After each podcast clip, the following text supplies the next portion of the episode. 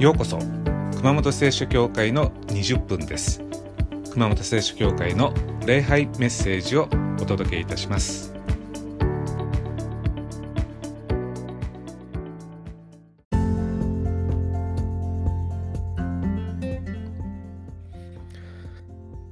さあ皆さん、えー神はイエス・キリストを信じる人、まあ、聖書の言い方をすればキリストに属する人に永遠の命を与えると約束いたしました。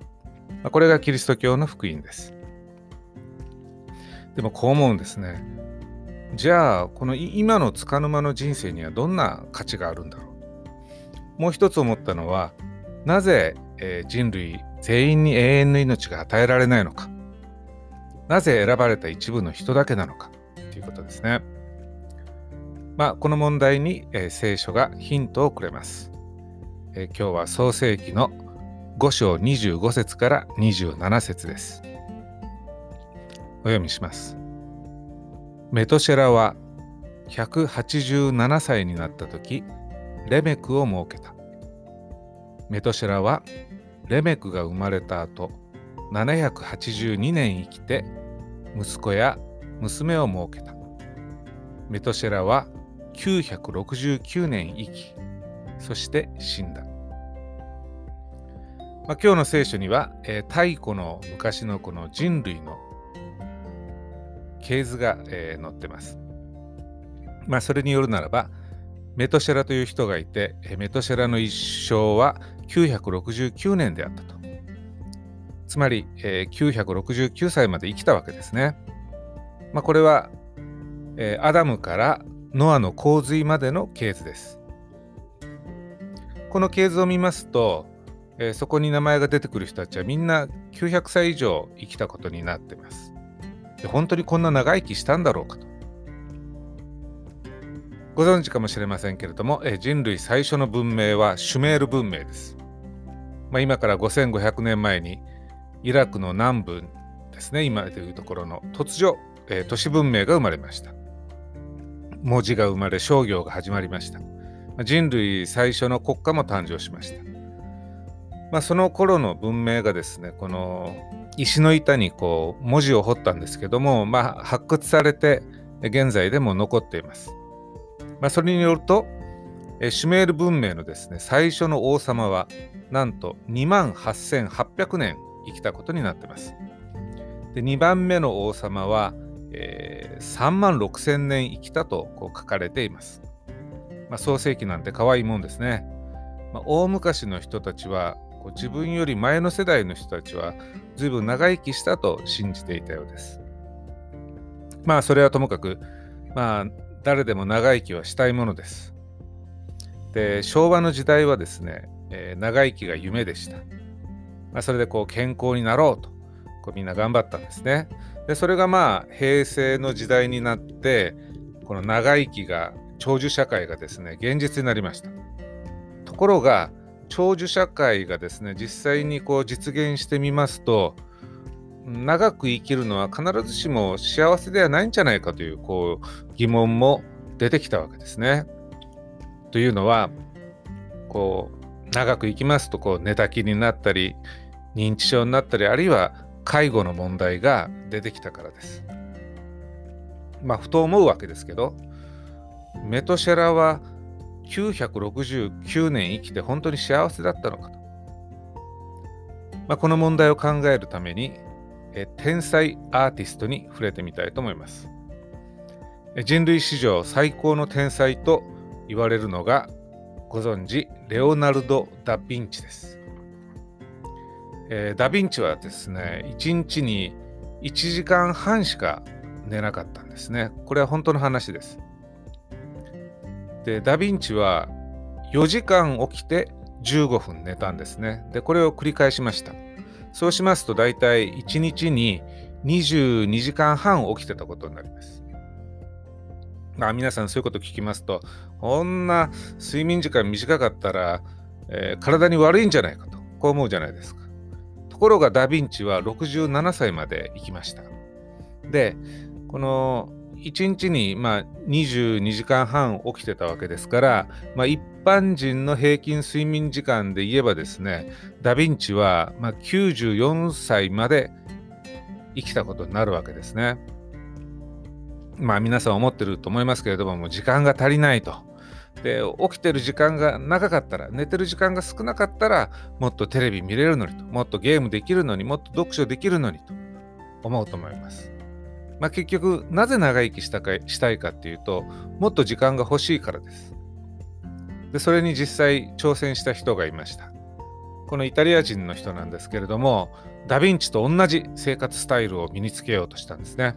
で4時間起きて15分寝るというこのパターンを繰り返しました。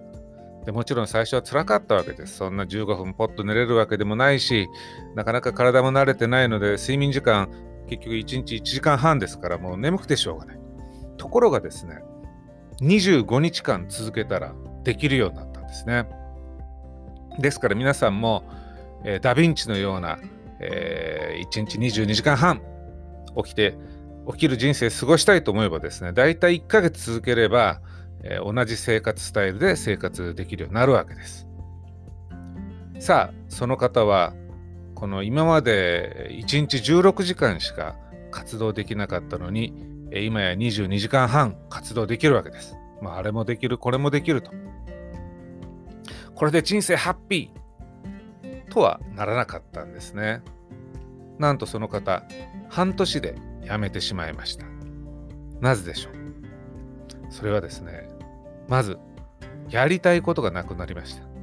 まあ、最初は読書だ散歩だ仕事だとこうウキウキしてたんですけれども何ヶ月か経つと読みたい本はもう読み尽くしたと。もう趣味も飽きてきたと。もうやることが思いつかないわけです。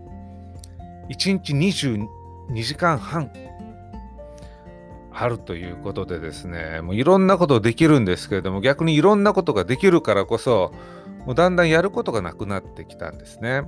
で、2つ目の辞めた理由としては、遊び相手がいないと。話し相手がいないと。もう夜中の2時、3時まで起きていられるんだけれども、起きてるのは自分だけだと。で、家族も友人も夜寝てしまってるというわけですね。ということは、まあ、一人っきりの時間がまあ、長いわけですね。だから自分一人こう起きて活動していても、結局、一緒にいてくれる人がいないということで、まあ、孤独に負けたわけですね。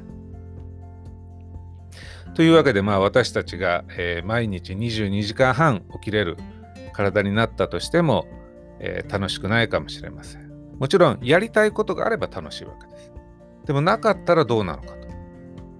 でしかも、この、この1日22時間半の生活で10年、20年続けれるほど私たちにはやりたいことがあるのかということですね。まあ、メトシェラは969年生きたわけなんですけれども、まあもしかしたら100歳になる頃にはですね、やりたいことはもうやり尽くしちゃったかもしれないですね。そうすると残りの869年、こ何をして生きたんでしょう？何を生きがいにしたんでしょう？毎日延々と続く退屈な日々をですね、8世紀以上も、えー、過ごしたんでしょうかね。まあともかくメトシェラは969年生きました。でも単に長生きするだけでは幸せにはなれません。自分の知ってる仲の良い人たちと一緒に長生きしてこそ意味があるわけです。では、じゃあ一人じゃなければ一緒にいてくれる人がいれば長生きもいいもんかというとまた必ずしもそうはなりません。聖書の信玄にこういう言葉があります。争い争い好きな妻と一緒にいるよりは部屋の片隅に座っている方がいいと。まあ、メトシェラの奥さんがどういう人だったか書いてないですけれども、まあ、変な人と結婚すればですね、えー、969年生き生き地獄ということもあり得るわけです。でもしかしたら逆かもしれません。このメトシェラがめんどくさい夫だったかもしれません。えー、壊す立ち、夫は旅立ち、今青春っていうのがありますけれども、まあ、メトシェラの奥さんですね、もう早く旦那さんがですね、えー、天に召されて、青春は今か、今かとこう待ってるのに、夫に969年も生きられたらですね、たまらないわけです。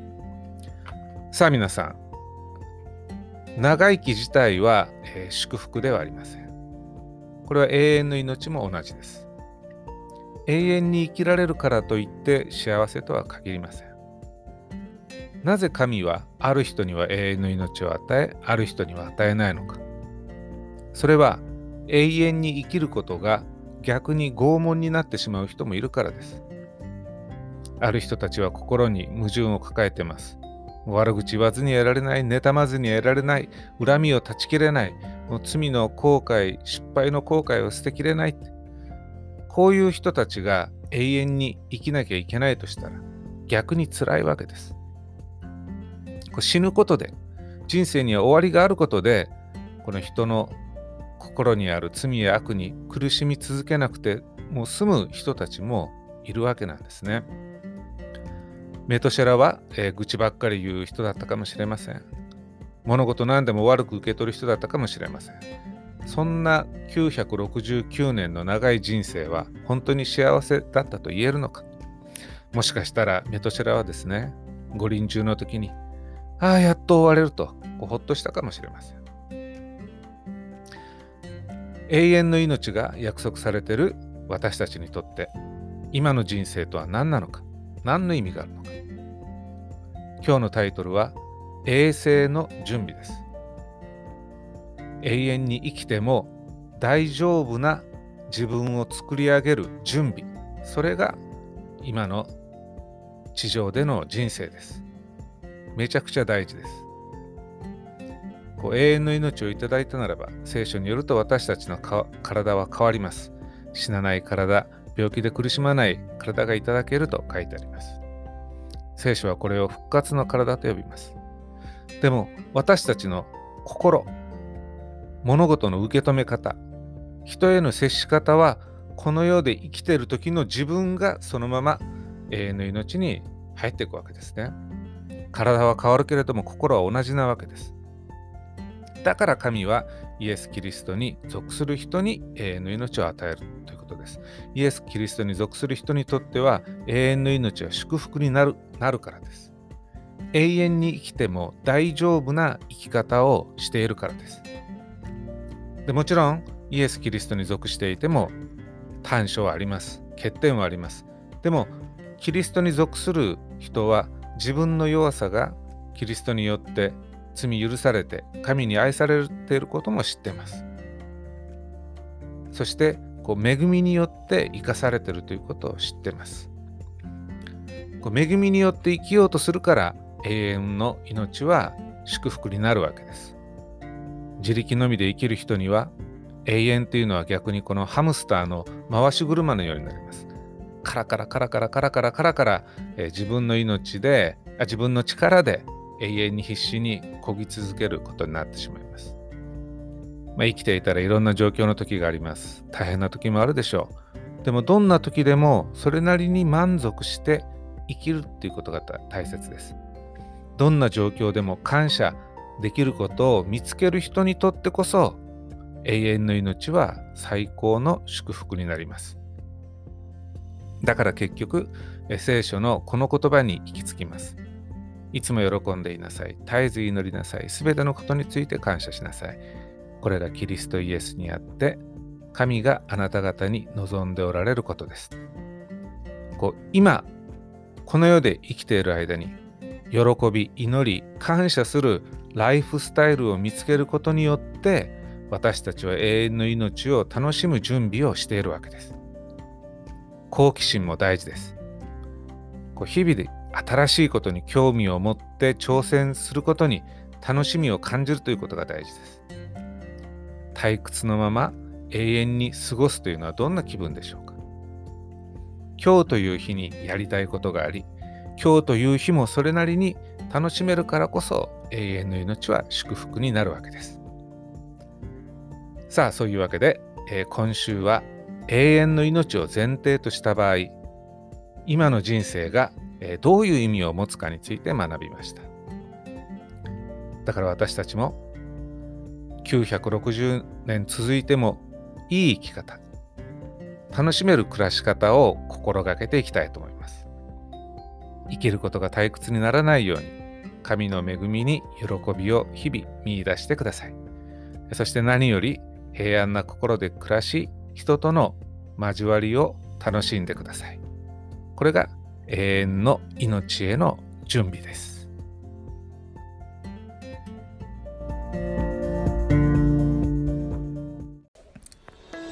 それでは熊本聖書協会の20分はこれまでです。ご視聴ありがとうございました。また来週